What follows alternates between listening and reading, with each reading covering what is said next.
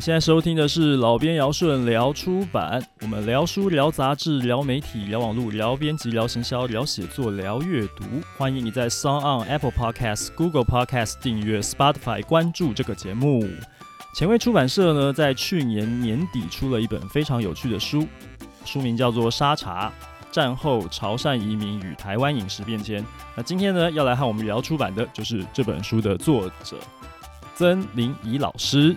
嗨，各位听众，大家好。好，我们很荣幸邀请到曾老师啊。啊，曾老师，你是台北医学大学的老师，对。哦，但是你本身是历史学者，对。对，这个，所以我很好奇，就是医学大学它也有历史相关的研究题目吗？还是什么？嗯，是这样子的哦，因为北医老一辈都会说台北医学院，是，可是后来它变成台北医学大学，嗯，所以从这个人在如何称呼北医，我们就知道，嗯，他是哪个年代的人。那我们知道，就是一所医学大学，它其实一定会需要有就是非医学的，就说是人文的相关的素养嘛。是。那所以在北医的话，我们就是通识中心，嗯，通识教育中心，嗯，里面就会有历史的啦，然后做文学的啦，哲学的啦，嗯、然后呃教育啦等等，嗯、心理啊，就是呃非医学类 的，就会都放在通识中心，要增加他们的素养，各方面的素养，这样才能够成为一个大学。啊、这确实是如此。那您在那边开的课程是什么课程？嗯我在北医开的课程，呃，目前有三门。第一门是东亚近代史，嗯，那这其实不是我自己去开的，就是我到北医的时候，这门课就已经有了。嗯，然后，哎，我就是程序前面的老师，然后接下来开。那当当然了，因为我自己的背景是我对日本非常有兴趣，所以我的课程里面可能，哎，讲日本、讲台湾的部分可能会比较多一些。嗯，那另外我还有开第二门课是樱花与武士近代日本史导读，那这门课是新课程，就是我到了北一之后，然后我就特别去呃。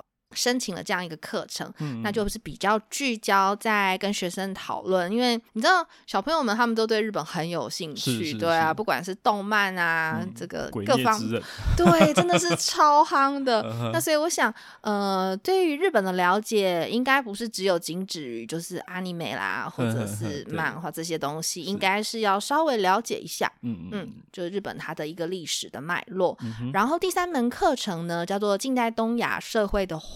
环境卫生，嗯嗯，这样的一个课程，哦啊，就跟他医学大学比较好像相关。对，那这个课程其实也是我去的时候就已经存在，有了。那只是说我是从一个比较历史脉络的方式去上，嗯嗯，所以都呃怎么讲，开学就要先跟同学说，哎、欸，各位同学来修这门课，绝对不是告诉你说肺炎怎样、细菌怎样，而是我们会去探讨，比如说呃台湾历史上有哪些。瘟疫呀、啊，对不对？像现在很切合我们这个 COVID-19，对，所以今天又听到说哇，国际书展停取消了，停办了，对，对，所以就这种疫病的东西，跟我们的现在的现实生活非常的有感，嗯，嗯，但是就是希望让同学了解说，哎，那。世界上或者是东亚，是不是过去也曾发生类似的状况？嗯、那当时的人又怎么去处理？嗯，嗯，类似像这样子，嗯、所以都是从一个比较历史层面的方法论这样。好，接下来我们想要请老师来跟我们玩一个游戏。哇，玩游戏吗？对，这个破冰心理测验。好，这样子可以马上就掌握一下老师的个性大概是怎么样。哦，好哦。哦，那因为今天呢，嗯、等一下我们会谈《沙茶》这本书，主题大概就会跟饮食有很大的关系。所以我找的这个心理测验呢，也是跟饮食有关的、嗯、哦。它有一连串的题目，那就请老师呢来一一回答。OK？就问我喜欢吃的东西，对对对，好。那他这边有第一题，第一题他是说，呃，你会倾向哪一种饮食？第一个是肉食主义，第二个是素食主义，第三个是均衡饮食。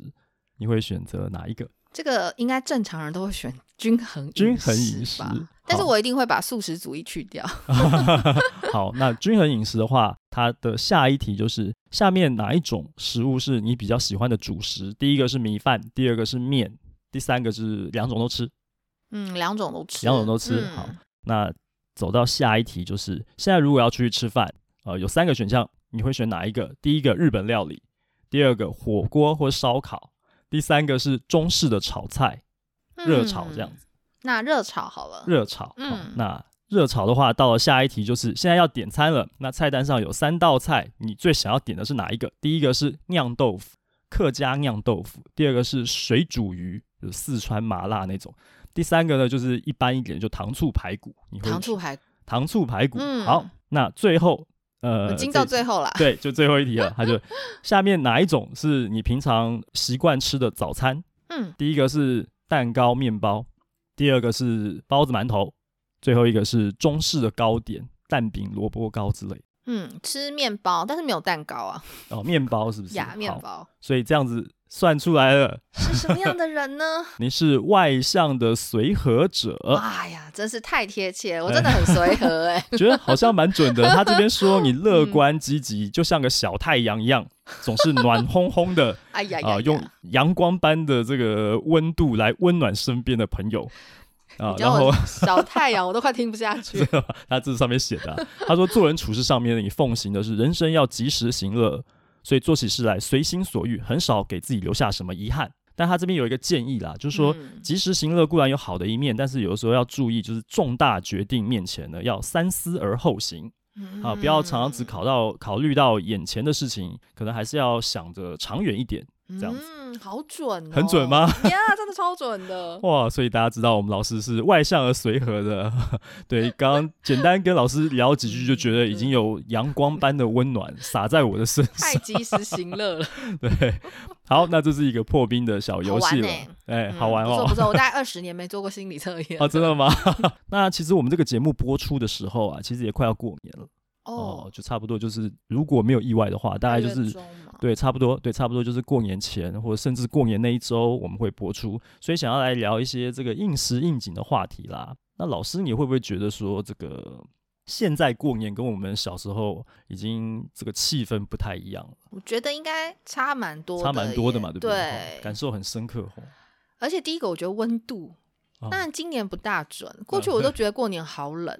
但是我已经有很长一段时间觉得过年一点都不冷，嗯哼。那今年又开始觉得，嗯，好像有点 冷。你过年通常是在哪哪一个城市里面过？诶、欸，其实有点有点难说。就是小时候当然都、嗯、我在大学为止都在台湾，但是我念硕士的时候我是到日本东京去，嗯、所以就至少有三年的过年在那里。嗯、然后后来就是我又到纽约去。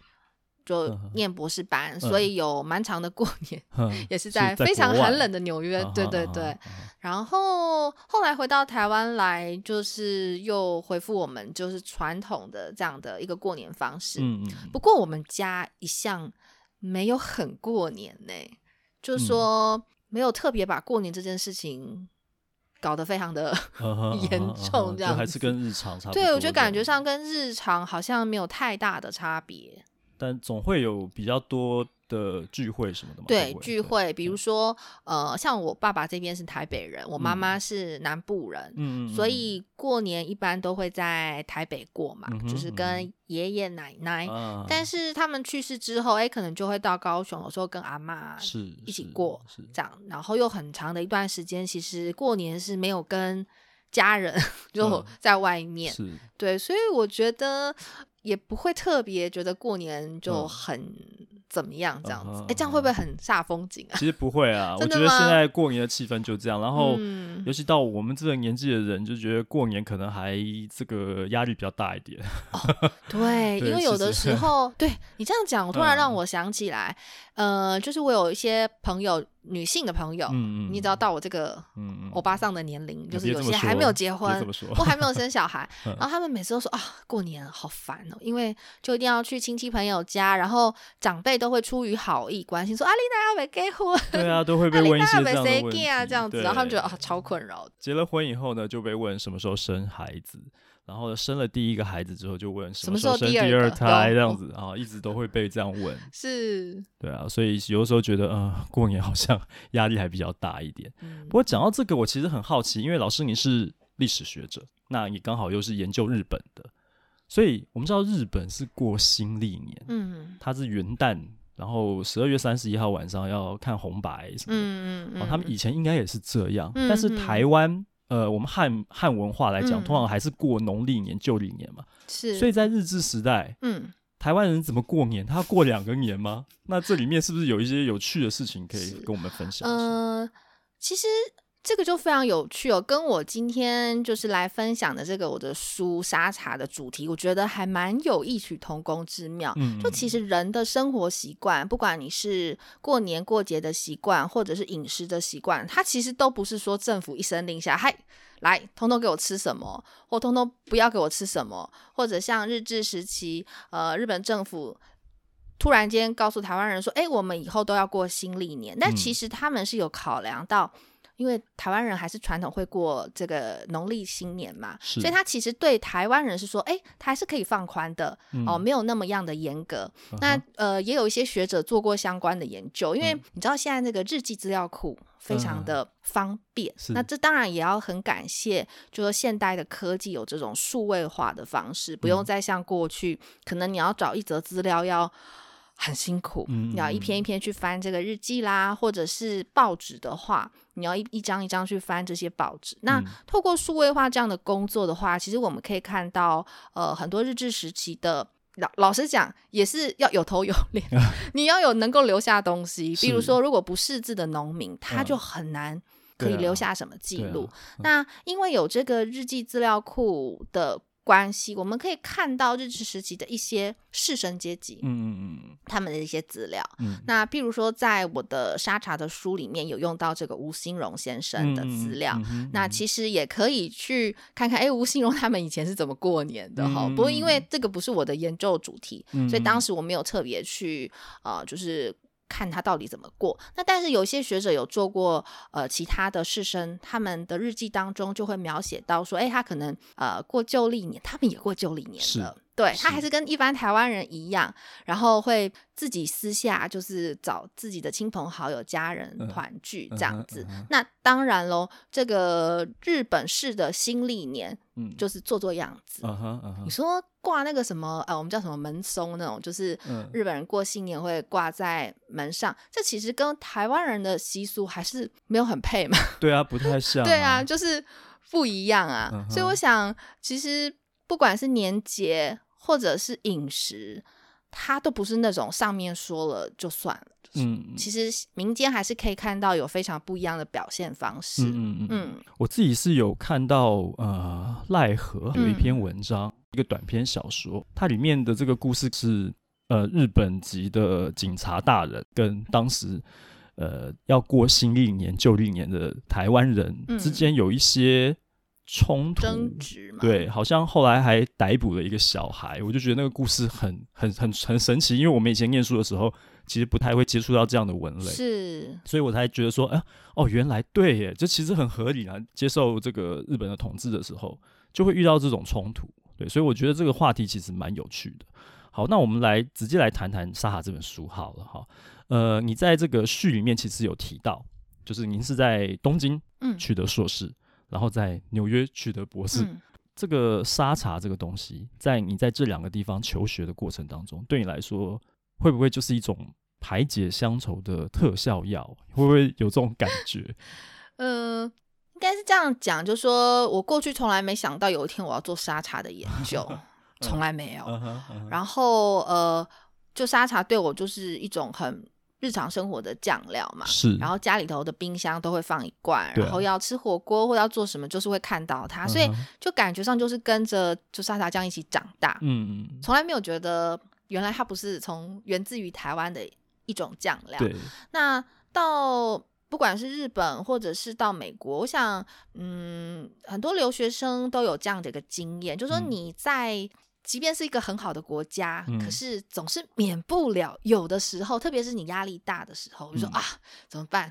那个论文都写不完，然后要资格考啦，就是压力蛮大的时候。然后这时候，呃，你也没有办法有，比如说爸爸妈妈在身边，马上就可以跟他们讲你的这些呃压力的事情啊什么的。嗯嗯、那我觉得这时候吃还蛮重要的，嗯，所以很多留学生都会利用。呃，weekend 的时候到华人超市去大肆采购，嗯嗯，不管是什么新年来蛋卷啊，采购是舒压的，对，就是你去采购，然后而且买的都是你很熟悉的台湾的东西，然后吃东西也是很舒压的，没错，真的超舒压的。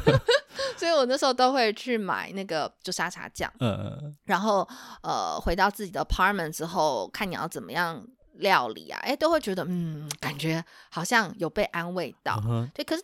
在那个时候，完全没有想到有一天会跟这个酱料发生关系，这样子。嗯嗯嗯。那为什么会做沙茶这个研究呢？就必须说到，呃，其实我的博士论文是处理日治时期在广东省汕头的台湾商人。嗯嗯嗯。那一般我们现在讲台商，就会想到哦，就是我们知道的台商。那其实台商它的历史是更早的，在日治时期就已经有蛮多台湾人到。海外去经商，嗯哼，那有一部分人就是到汕头去，是因为汕头今天离我们感觉好像好像不会觉得它很很容易去。其实你看地图很近，对，真的超近的，对，离高雄特别近。对对对，没错 没错。哦，其实厦门厦门好像还好一点，就感觉上汕头，呃，就是在我做这个博士论文之前，好像没有特别觉得它。有值得被需要研究。嗯，那在一个偶然的机会下，哎，我就想说，那我来了解一下，到底日本时代台湾人都去了哪里？嗯，哎，后来我就发现，其实汕头还蛮有趣，然后就挖掘出了一些有趣的故事。嗯，那也就是因为我博士论文的缘故，所以我其实到过汕头两次，就汕头啦、潮州这些地方。是，然后等我回到台湾，在中研院做博士后的时候呢，就偶然的机会也是就。跟我先生到他们，他是高雄人嘛，嗯、就去他们家。那他们家就在盐城区那附近，是。然后就说，哎、欸，有一天他就说，那我们去吃那个沙茶牛肉炉这样子。嗯嗯、那我就想，哦，好啊，好啊，就去。嗯、他就发现啊，好奇怪哦，因为就在短短的一个走路可能五分钟、七分钟的距离，就出现了好几家，嗯、而且都是写广东汕头，是。它一定要标记广东汕头，头不能是其他地方的。嗯、然后沙茶牛肉炉，嗯、对。我现在就跟我说，一定要用台语念，欸、台语被他躺沙茶牛肉炉，你敢知？这个的刷爹古巴罗，古巴罗。因为我们在台北都会说，哎、欸，要去吃火锅，火锅，不然就讲那北。像我爸，他就说，哎、uh，给他被讲虾米，什么什么什么之类的。Uh uh. 但是他们南部就一定会说，被讲古巴罗。Uh huh. 嗯，那我就发现哇，好有趣哦！就在这么小小的一个 area，然后就有这么多家。都是强调它是广东汕头的，嗯嗯然后卖沙茶牛肉那因为我对汕头有一定程度的了解嘛，因为这是我博论的一个研究的场域，所以我就想说，哎，那到底汕头沙茶、汕头沙茶，嗯、他们俩之间有什么关系？怎么连起来？怎么连起来？我怎么从来不知道沙茶跟汕头有关系？嗯嗯、然后所以后来就开启了这个研究。嗯、所以我这本书其实是从二零一五年我发表了第一篇的文章，在师大台湾史学报，嗯、就是谈。高雄地区的潮汕人跟沙茶牛肉炉这样的一个饮食的关系，然后陆续在这五年来，哇，今今年已经二零二一了，对，二一年，对，就在这五年来有陆续有做了台南的，然后台北的，对，然后还加上去了呃，比如说屏东啊、台中啊、基隆等地，就是去做一些田野调查，然后才把它集结成书。所以如果要说这本书的起点，嗯。就是高雄市盐城区，高雄盐埕的这个汕头啊牛肉炉，再讲火锅沙茶牛肉炉，台语刷的古巴楼，丢丢丢丢，还可以还可以。还可以还可以，对这个呃，所以其实他是从应该讲说一开始其实研究论文，然后现在改编成书，对对，就是那这个对这个过程当中，呃是有所转换的。对不对？那在这个呃，您跟前卫这边呃，编辑这边合作，哦，他有没有给你什么帮助？还是我们怎么去调整？就是说，毕竟给大众阅读的文字跟论文，它有一点点哦，不是一点点，应该蛮蛮大的，对不对？我讲一点点，习惯这样讲。嗯、但是因为 TA 不同嘛，好、哦，论文的读者跟我们图书出版的读者其实很大的差异，没错。对，所以这过程中有没有怎么怎么转换？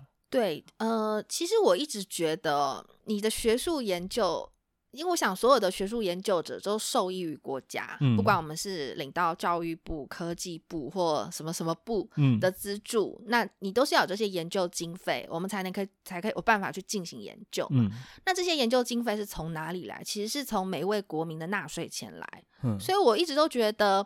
呃，学术研究不应该只是那个就在学术领域，而且又是同温层之间非常少人的一、嗯、一群人去阅读而已，嗯、因为这样也很可惜。嗯、因为如果说这个研究是你花了很多心血，然后很棒的一个东西，可就只有那几十个人，嗯、甚至好一点几百个人读的话，其实蛮可惜的。是。那如何把这样的一个学术的论文可以变成说更加的贴近一般人的生活？嗯、我觉得这真的有蛮大的挑战。嗯、因为你知道，我们写学术论文写惯了，就是哇，注释几大堆，然后呢？这个注释来对歌舞还要很多，就是你又要去查资料什么的。嗯、然后你也知道，我们就是特别是历史学家，我们从来不会去用那种非常呃，就是斩钉截铁，因为你很难说什么是第一个，是除非是就是已经那种盖棺论定的那种东西。那、嗯嗯、其实很多东西都是有无限的可能性，对啊对啊，所以你要怎么样在诶说出你的 argument，但是又。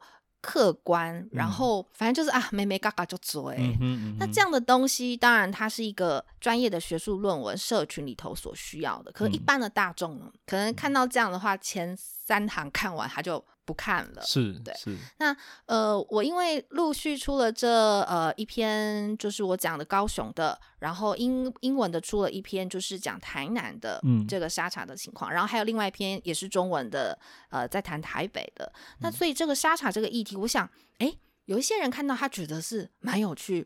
虽然他是学术论文，但是呢，好像哎，真的还过去没有想到说他竟然可以写成一个学术论文这样。嗯、那所以后来是。呃，就是有一位配影，嗯、呃，现在前卫的杨配影小姐，可是她去生孩子，对，她现在在 这个请产假，育儿 中，育儿中，对对对。对然后她就主动跟我联系，而且非常的积极，她就说她真的觉得很想要把这样的一个研究变成一本书。嗯，那当然她也意识到说，嗯、呃。哎，老师，我们是要给大众看的哟，啊、所以要写的哎亲切，嗯、要平易近人这样子。嗯嗯嗯、那所以我们就在呃这样一个过程中去调整。嗯，那么在这里面，其实呃，我觉得好的编辑真的蛮重要。那这个好，嗯、当然每个人对好的编辑。就定义可能不大一样。嗯，那我个人是觉得，其实容易沟通这件事情很重要。嗯嗯，嗯。那我觉得配影就真的不错，就是他 很容易沟通，嗯、可能他也觉得我还蛮好沟通。嗯、就比如我们对于呃随便讲啊，比如说封面的设计，嗯、我可能说，哎、欸，可不可以颜色再亮一点啊？嗯嗯、然后或者是可不可以再怎么样？然后他也会站在一个作者的角度，就是跟我。分析说，哎、欸，老师，如果颜色亮一点，会变成这样哦。Uh huh, 然后我就看一看，觉得嗯，好像不是很好，说 好改回来，改回来、uh huh, 之类的。Uh huh. 所以我想，呃，沟通蛮重要。那配影也跟我说，是他说其实有一些编者跟作者。嗯嗯等这本书生出来之后，就从此再也不往来了。很多都是这样，真的好。对对对，身为编辑特别有感触，这个 有深刻的感触，就有有深刻的感触，对。所以我觉得一本书编出来，不仅作者跟编者感情继续很好，而且还会就是一起很就是很高兴有这样一个成品。那我觉得真的还蛮不错的啦，对。我访问过的有作者身份的来宾，通常都是跟编辑处的很好的。哦，真的吗？对对对，通通常是这样子。对对对对，哦、就是如果说他是跟编辑处不好的，可能我也很难去接触到。哦、因为是透过介绍或什么的。对，或者说，嗯，就是因为我是先从我的人脉都是编辑嘛，我们出版业。啊朋友都是编辑，各各家出版社的编辑或者各家出版社的行销，所以都会有一些耳闻啊。有些作者就嗯很，很难搞的作者 也是蛮多，其实蛮多，我们自己都遇过很多，但是当然不能说是谁，不能害到人。哎，大过年的不要乱说话。对啊，我们回来讲一下沙《沙沙茶》这本书。其实我自己在看的时候啊，这个不晓得这样讲会不会很失礼啊？但是我我的习惯其实常常就睡前会看，嗯，所以我就躺在床上看，这不是很好吗？我觉得，我觉得会不会很好的书就是适合睡前看？是不是？可是可是要这样讲的话，就是其实有点煎熬啊，因为看着看着觉得肚子很饿。我想说，欸、哦，好，要不要叫一个 foodpanda，还是 Uber Eats 叫个盐酥鸡来？就是因为看一看，会觉得，嗯，好想去厨房里面找一下有没有可乐果还是什么的，就是配一下这样子。所以其实我觉得那个文字是很好读的，但是我很好奇，你在写的时候也会越写越饿？也会有这种感觉吗？所以这个真是一个非常不好的事情。呃，不过因为哈，我通常不会在太晚睡觉前写东西，但主要有几个原因。第一个原因是因为我有小孩啊，那所以你知道，就是通常哄小孩睡了之后，大概自己也很难再从床上爬起来，是，是就蛮累的，累对。然后再来就是，我有试过几次，就是说如果你在睡前的时候动脑，啊就睡眠品质会不好，哦、是，是，嗯，所以我想很高兴听到您说睡觉前可以读这个，表示说它是一个很容易消化的，然后不会让你很烧脑的。我我自己觉得其实 读起来蛮顺畅，因为有些东西就是睡前看，就是睡觉的时候你还会就是不知道怎么搞，它就会在脑海一直。盘旋，uh 对，uh. 有些比较硬的书，确实我就没有办法睡前看。是，对，那所以我都尽量不要太晚的时候做这件事情。可是有时候真的很难呐、啊，因为你就刚好，哎、uh 比如编辑会说，哎、欸，应该这礼拜要交，然后就还是要赶快努力一下。Uh. 不过还好是我会用其他的方式，比如说来杯红酒之类的，uh.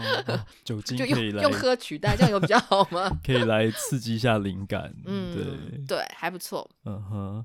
那在这个这本书里面呢，有很多取材嘛，做填调，因为研究一定会遇到这些事情，要采访很多很多的人。也书里面有看到很多火锅店，对对，采访这些人。那这个过程当中，你有没有遇过什么阻碍啊？就是比较难就卡关的地方？当然有、啊，很多吗？有哎，多其实应该这样讲，大部分的。这个店家，呃，他们其实都还蛮友善的。是是。那当然，我们不能就是挑人家很忙的时候，比如说六点，人家生意正好，然后你去打扰说老板可不可以给我访问？老板根本不想理你。是啊。所以通常我呃的方法就是说，我会早一点去，然后一定要先点东西，先吃一下。然后再跟店家说，哎，我觉得你们家东西很好吃，啊、然后有没有机会可以让我访问一下老板？啊，我不是记者，因为他们其实接过很多记者的这种，所以他们对记者就是，嗯，我不晓得，哎，就是可能会觉得有点烦嘛。或者是像我们以前我做采访编辑也会去采访餐厅，哦、是对，所以有的时候会碰钉子的。他们就会觉得好像，尤其是一些比较有名的店家。嗯他会觉得有点困扰，是但是我会跟他表明说，我是学校的老师，嗯、然后我是一个想要研究历史这方面的，嗯、想要了解一下你们家的家族的历史。嗯、那通常这样讲之后，嗯，他们就会说好，可是我现在很忙，嗯，那。你可不可以，比如说明天中午，还是明天晚上，或什么时候，他会给我一个时间，是可能他们睡完午觉起来之后，然后再让我来去访问他们。嗯、所以大部分的过程是还蛮顺畅，嗯、但是我碰到一间非常的不顺畅，嗯哦、不能说是哪一间。嗯、呃，对，就是有一间这样子，嗯、然后。就是我去打了电话，然后人也去，然后他们就会跟我说啊，那诶，老板没空啊，那嗯，明天你再打或什么之类的。嗯、那所以我就会我们。当然听到这样讲，我们就说好，那我们尊重嘛，我们就明天再打，明天再打接电话又会跟你说，我们老板还是没有空。Uh. 我就说我我其实不会耽误他很久，我只是想稍微了解一下、认识一下，嗯、然后就被碰了大概三四次。Uh. 后来我就觉得，既然这么没有诚意哈、uh. 就算了，就算了，就算了。嗯、但是后来我知道为什么、嗯、呃这个店家不愿意让我采访，因为我觉得那时候我就表明错，我不应该表明我是历史学家，因为呢，嗯、他们可能都一直觉得。自己是第一家吧，然后呢，哎、欸，一听到历史学家、uh huh.，you know，我们不是记者，所以、uh. 呃，我们就可以去做一些，就是找资料。万一查出来就他不是，而且也不用查，其实访问别间就是业界大家对出来了，对，就知道。Uh. 所以后来也没关系，我就不要访问他。嗯、那我一样可以。因为比如说以城市来讲，比如说高雄市，嗯，那有很多家啊，然后比如都在盐城区啊。啊那比如说你 A 家不愿意受访，没有关系，我还有 B、C、D、E，我从这些店家我一样可以呃找出那个大的脉络跟故事，嗯、然后我也去访问了当地的潮汕同乡会，那他们非常的友善，嗯、就提供我很多像会讯什么这些蛮珍贵的资料，嗯、然后就可以去呃大概知道这整个图像这样子，嗯、所以过程也是会有受到挫折的，有挫折、哦，嗯、所以采访碰钉子这件事情，其实对我们来说也是常常是家常便饭了。对，不过我觉得你蛮有毅力的，一家店问了三四次，对，因为我就觉得说，哎，呃，我想要知道，就是哎，比如说见到这个当事者的第二代，嗯嗯、因为第一代已经去世了嘛，嗯、那第二代我想要了解你爸爸的历史或什么的，啊、对，然后就一直跟我说他没空，然后 其实我觉得这个呃蛮不好的啦，嗯、因为。我想大家的时间都是有限，而且我们也不是说来骗吃骗喝，或者是我们有正当职业，我递上我的名片，然后告诉你我是谁，是我们是带着非常有诚意的心情，想要来呃来做这一段故事。那我觉得如果你真的不愿意也没有关系，因为我们很尊重。你当然有选，那你就明确的告诉我说我不方便，那我觉得我就不会再去打扰。然后他就会跟你说，好，你明天再打来，然后你就要等明天他指定的时间。但其实他没有要。对对对，然后或者说，哎，好，我有跟我们老板说，那请你呃明呃他大概明天下午四点以后再拨给，然后你就会一直注意那个手机，很怕 miss 掉，就那种感觉就是很不好。嗯，还是说问到的人层级太低，他不能做主，他也怕万一我拒绝了，结果老板想要。那万一我 直接答应你，就老板不要什么，可是老板又好像不理我，那可能夹在中间的人其实也蛮为难的。嗯，不过因为那家店还蛮有规模的，哦、然后呃联系的那个是秘书，所以我想应该就是老板不愿意啦。啊、那不愿意，我觉得没有关系，对，直说，啊、因为彼此不用浪费时间。是啊，对啊，我像我就觉得。就是一直卡在那边 对啊，然后整天整天事情不能做，还蛮讨厌的。嗯嗯 嗯。对啊，其实刚刚前面讲到说您在国外求学这件事情，我其实突然想到，你有给外国人、外国的朋友吃过沙茶？有哎、欸，有，我有给日本朋友吃过沙茶。嗯哦、他们对这有什么感觉？他们觉得很特别，因为就是没有很相似的酱料。对，因为日本。呃，日本日式料理，他们的酱料其实蛮单纯的，就是、对，对他们的连连辣都很单纯，真的没有什么辣，非常的单纯。而且，如果我们了解一下那个辣椒的，就是传的传递的路径，就是其实它是没有办法打入日本的，因为日本有这个宗教信仰的关系，所以他们不喜欢那种。太强烈的味道，对，嗯，那可是你看辣椒在比如说中国啊，就传的很高兴。我个人其实也非常喜欢吃辣，嗯，那种麻麻辣的我很爱，所以我日本朋友吃就觉得很神奇，这到底什么东西？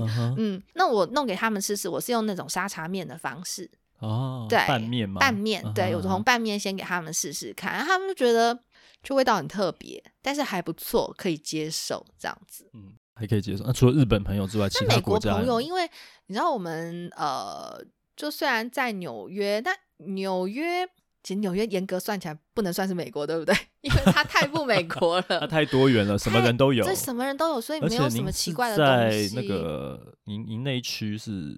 呃，我住的地方是在皇后区的 Astoria，哦，那那个皇后区是一个也蛮多元的区，因为它离 Manhattan 很近嘛。嗯、然后呃，Astoria 它是一个以希腊移民为主的社区，嗯、可是老的一代都凋零了，所以很多新的呃年轻人进去，因为付不起曼哈顿岛上昂贵的 租金，嗯、就会哎退而求其次。过了一条东河，然后在皇后区又很方便，uh uh 然后那个房租马上 便宜很多，uh uh. 嗯，所以其实非常的多元，然后也蛮多东亚地区的人，是对。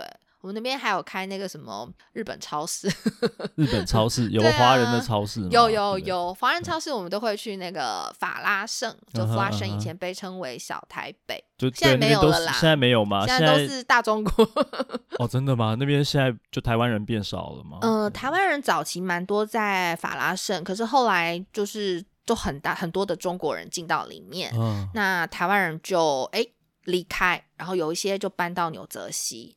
所以现在其实，在法拉盛很有趣，你走在路上就可以听到各种大江南北的话，嗯，各地的方言，各地的方言。然后你不管要办保险，你要做什么，就是就在它的免街，我们叫 Main Street 上，就全部可以用华语就解决，就可以解决，你完全不用讲到英文。但他那边用的那个中文的字，是不是就简体？就是普，就是简体的字这样。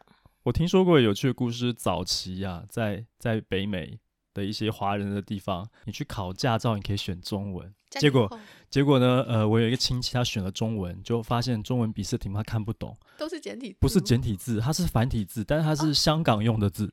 哦，所以里面一堆那个 gay 啊、狗啊，什么一堆这种啊，这什么字啊，看不懂，所以那不如考英文的好了。对啊，确实，这真的蛮有趣的。嗯，对，好，其实，嗯、呃，我们知道昨天我们现在录音的时间是一月二十号。在一月十九号，其实你的这本书办了一个非常有趣的活动，在火锅店里面办新书分享会。我做编辑做十六七年，我没有看过任何一本书，它的分享会是办在火锅店里面。对，那个是在老西门沙茶火锅，对不对？对，对啊。所以昨天的气氛怎么样？你有没有什么印象深刻的事情？嗯、其实我们一刚开始并没有想到要办这样一个讲座，只是说书出来之后，不管是学生啊，或者读者啊，嗯、然后朋友说：“哎、欸，应该要选在火锅店里面，然后一边吃一边听，不是很好吗？”然后因为不是一两个这样讲，后来我们就开始有点认真的 去思考这件事情。那因为从来没有办过，然后我们就想说：“好吧，那我们就先试试水温好了。”嗯。所以，呃，前卫出版社，呃，就在前一阵子，他们就从网络上就开放说，哎、嗯，有这样一个活动哦，然后请大家报名缴费，嗯、要缴费才 要缴费的，对。对，就没有想到，就这个东西贴出来之后，因为我们哎有考量到场地哦，因为老西门在忠孝敦化站的附近嘛，嗯、然后呃，它的那个空间，因为你。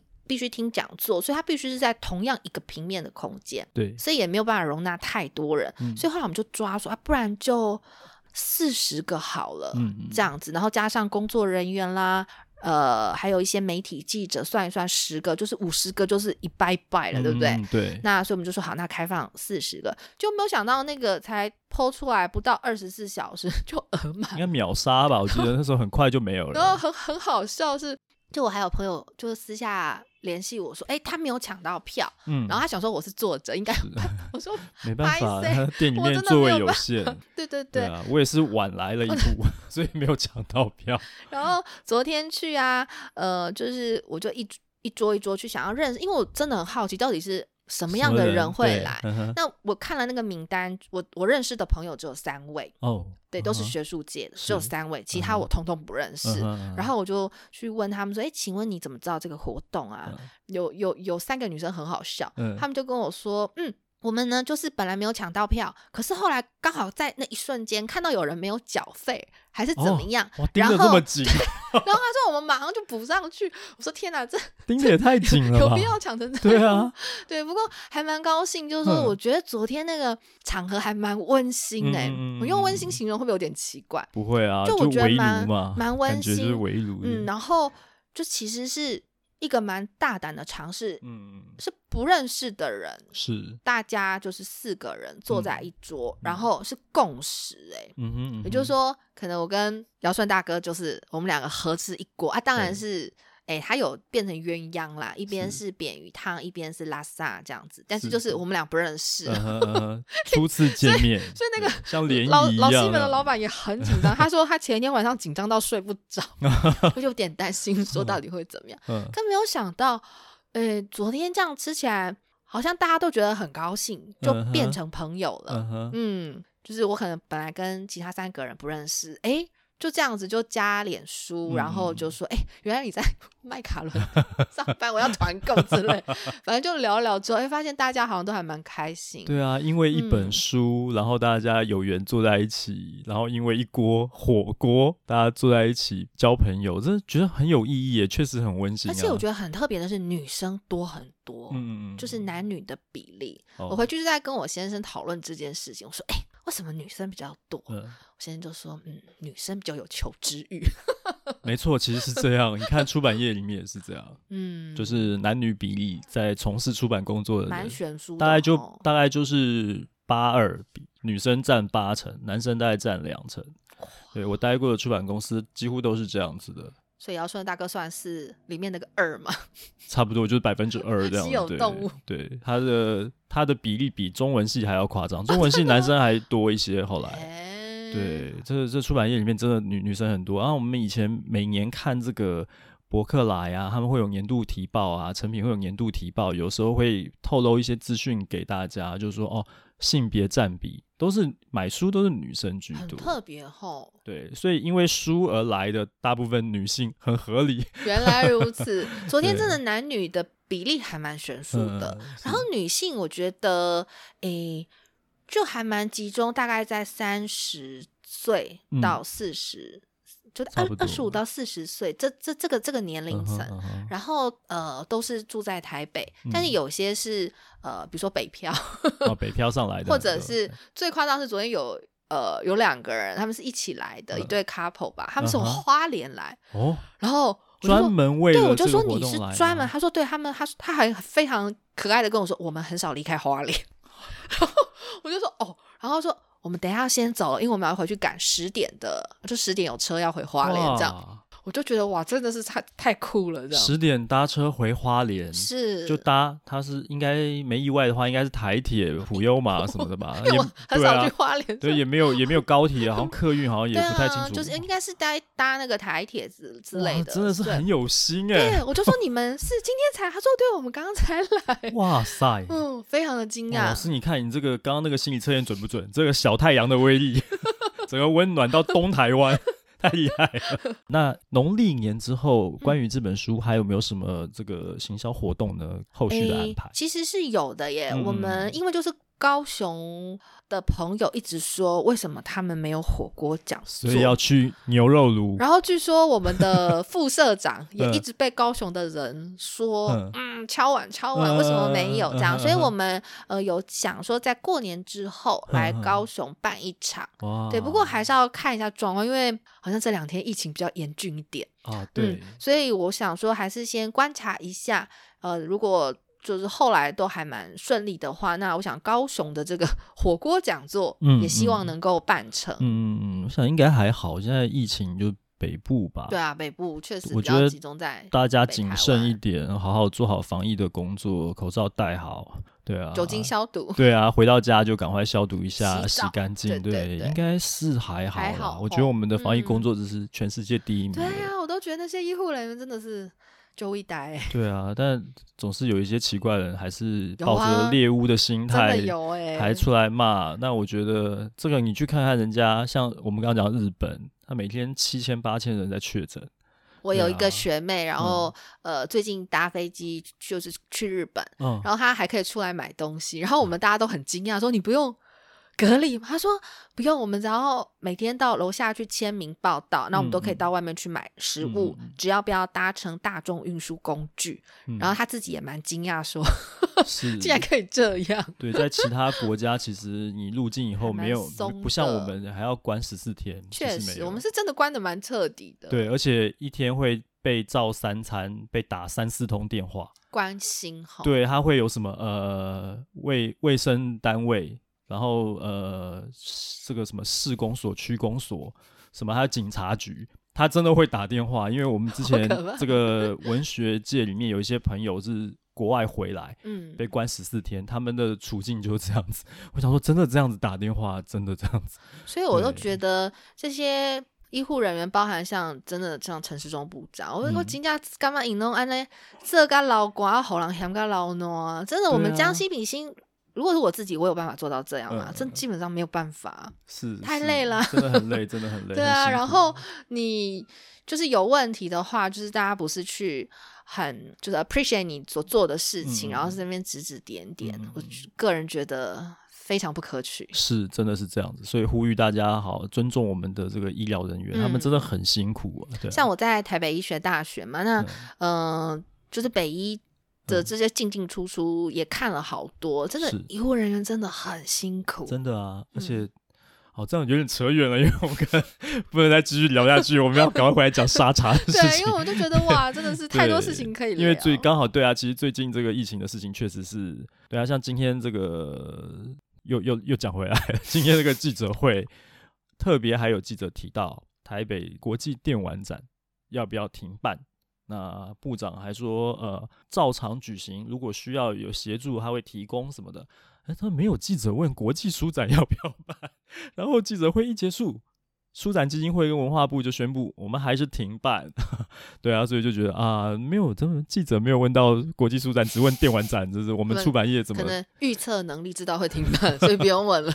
然后出版业常常不被不被重视，就觉得有点心酸。啊，这题外话啦。对，其实我想要回过头去问，就是沙茶，可能在正在收听这个节目的你，可能其实还真的不知道，但我们其实以前就知道，其实你。你维基百科一下沙茶，它其实已经告诉你了，它真的就是这个舶来品。嗯，对，所以可能大家还不晓得，原来它是跟沙爹是有这个血缘关系的。想请老师再跟我们补充一下这个沙茶跟沙爹的故事。好哦，对，嗯、呃，比较可惜就是说，我觉得啦，如果行有余力哈，当然现在短时间我觉得是没有办法。其实应该到潮汕地区。嗯哼。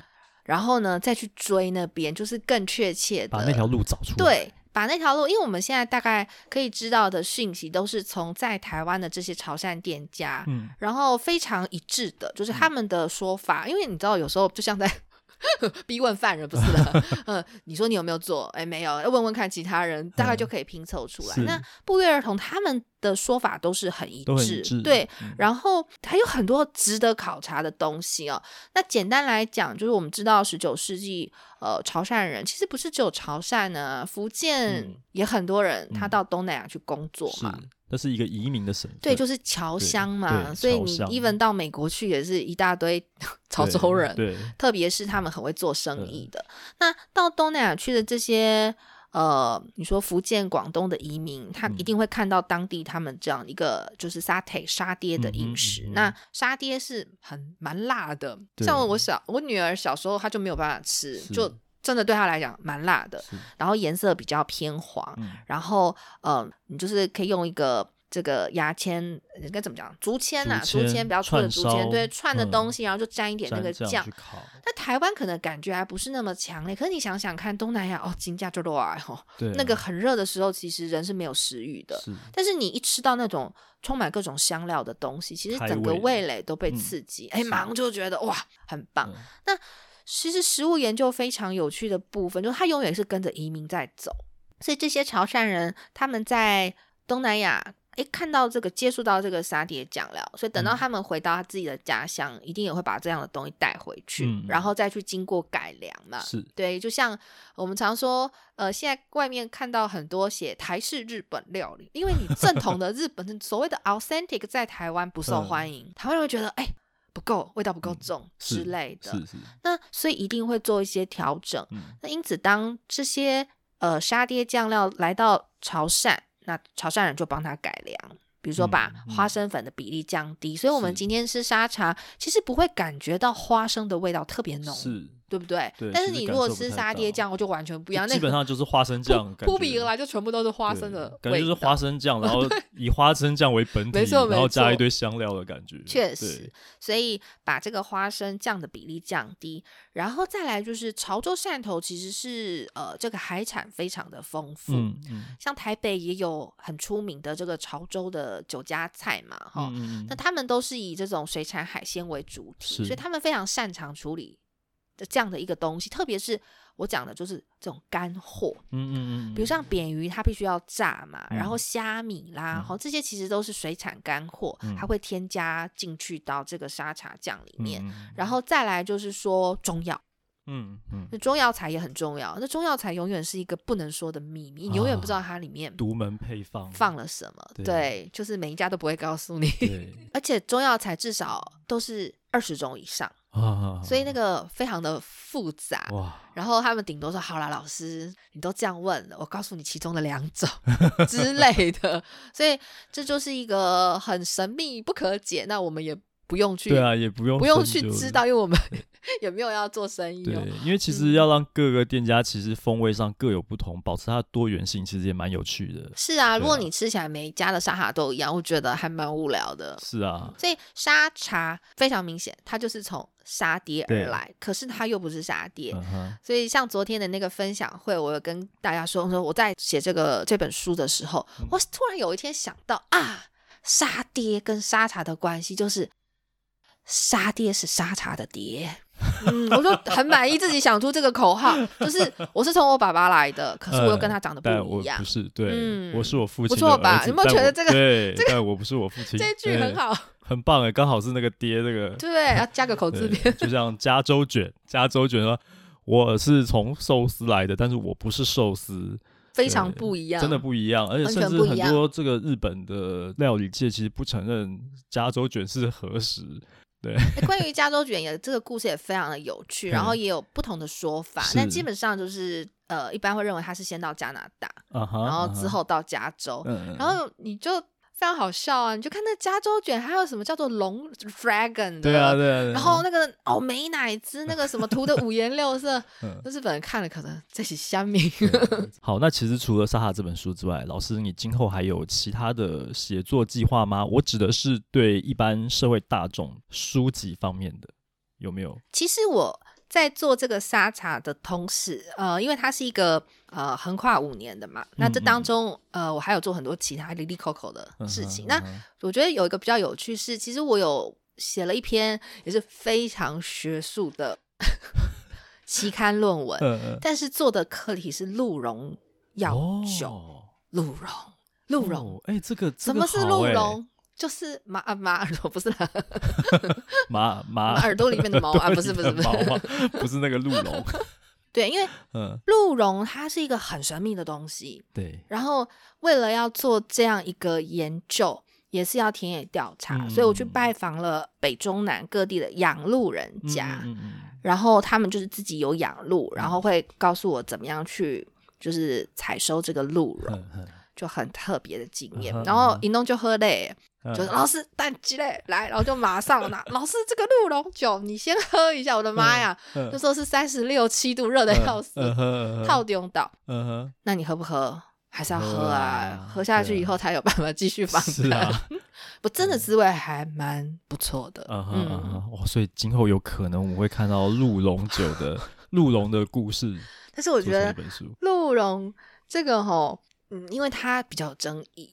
嗯，对不对？它不像我们的沙茶，对，因为其实是有蛮多的就不同的想法啦。嗯，比如说你在问这个养鹿人家，他们会觉得我们当然很宝贝这个鹿，这是我们生财的工具嘛，然后会会花很多心思在照料鹿只。但是如果你是从一个动物权的角度，就会觉得哇，这些鹿很可怜，就是。要被割那个绒嘛，虽然它还会再长，但是毕竟还是会流血、会疼痛。那其实养护人家他们都有帮他做什么，比如说打止痛针啊、消炎啊等等，就人道的一些对人道的一些处理方式。所以这是一个非常有趣的，但有争议，但是还蛮有争议。可是我觉得有争议就有卖点，真的吗？好哦，对啊，说不定可以。那我再来仔细思考，而且台湾跟鹿的关系真的很密切，因为台湾被称为鹿之岛嘛。过去那个荷兰的时代，台湾很多的梅花鹿，嗯、然后这些鹿皮都被呃卖到日本去，嗯、因为当时他们是战国时代，嗯、那你这个需求量很大，嗯、像武士的那个盔甲，嗯、彼此之间你要能够连，就是靠那个鹿皮嘛，嗯、对，然后。所以，嗯，好，我再想想看，啊、日后有没有机会来做个，诶，鹿与鹿茸酒之类的 topic。刚刚讲到鹿，其实我也有带我女儿去看过那个，就周末的，的呃，不是不是不是奈良鹿，就台湾其实有一些就养鹿人家哦，他们会办一些活动，哦、然后去喂鹿吃牧草，是，那牧草有那种压缩成一颗一颗的，还有那种长的那个，然后还有我觉得最有趣的是跟鹿赛跑。就是刚出生一两个礼拜的小鹿，超可爱的啊，跟小狗差不多大。嗯，然后它就会跑哎、欸，然后小朋友就哦，现在小班的排成一排，然后那个跟小鹿一起跑跑跑跑这样。哇，对，然后哦，跑第一名的有奖品哦，就啊，鹿都跑得比人快这样子。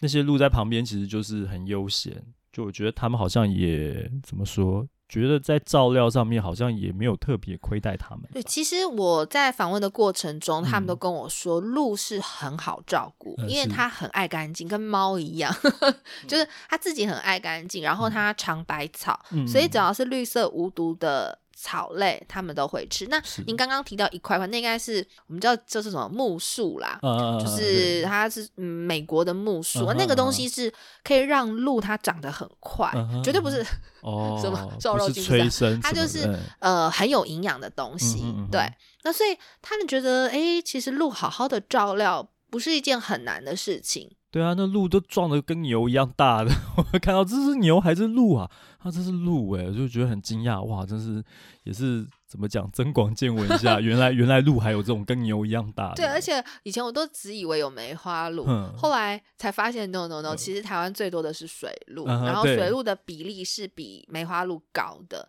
然后另外还有一些人他会养一些混种的，嗯、就非常的有趣，一下什么纽西兰红鹿配什么东西，嗯、对，各种不同的鹿。对啊。好，那最后要请你推荐最近正在读的书了。嗯好哦，最近在读的什么？我就推荐一本书，这本书我觉得也蛮适合睡前看的。哦，它叫做《台湾人的歌舞伎町》。我们如果到新宿到新宿，哦、呃，大家都会对新宿有一个啊、呃、既定的印象，嗯、就是它是非常热闹，然后。看你是哪一口，那如果是哎、嗯、东口西口什么各有不同的东西，那包含比如说可能妈妈们会很喜欢的什么这个伊塞丹啊，嗯、或是什么百货公司。那其实我觉得歌舞伎町这个地方很特别，嗯，就是哎这个不适合小朋友，就是充满很多欢乐特色的地方。是。那这本书它的作者是日本人，那但是我们有把它翻译成繁体中文，中文对，对。然后。呃，你在阅读的时候就会觉得，嗯，不错不错，因为呢，某种程度可以跟自己过去的经验结合。嗯嗯、那因为我硕士的时候在东京读的嘛，也蛮多机会会到新宿去，嗯、比如说同学要相约啊，我们就会，哎，我们约在新宿东口改闸口那边，嗯嗯、然后大家一起去啊、呃，比如说吃个台湾料理啦，或什么的。所以在读这本书的时候，就一方面它是一个有。呃，知识承载量的书，是它不是那种就是吃吃喝喝而已，uh 它是有告诉你一些历史的这个故事，嗯、uh，huh, 同时又能够很切合你的生活经验，嗯嗯，所以我觉得这本书呃真的还不错。好，那今天非常感谢曾玲仪老师来跟我们聊出版，希望以后有机会能够再跟你聊你的新书。谢谢大家，谢谢你，谢谢你，谢谢拜拜，拜拜。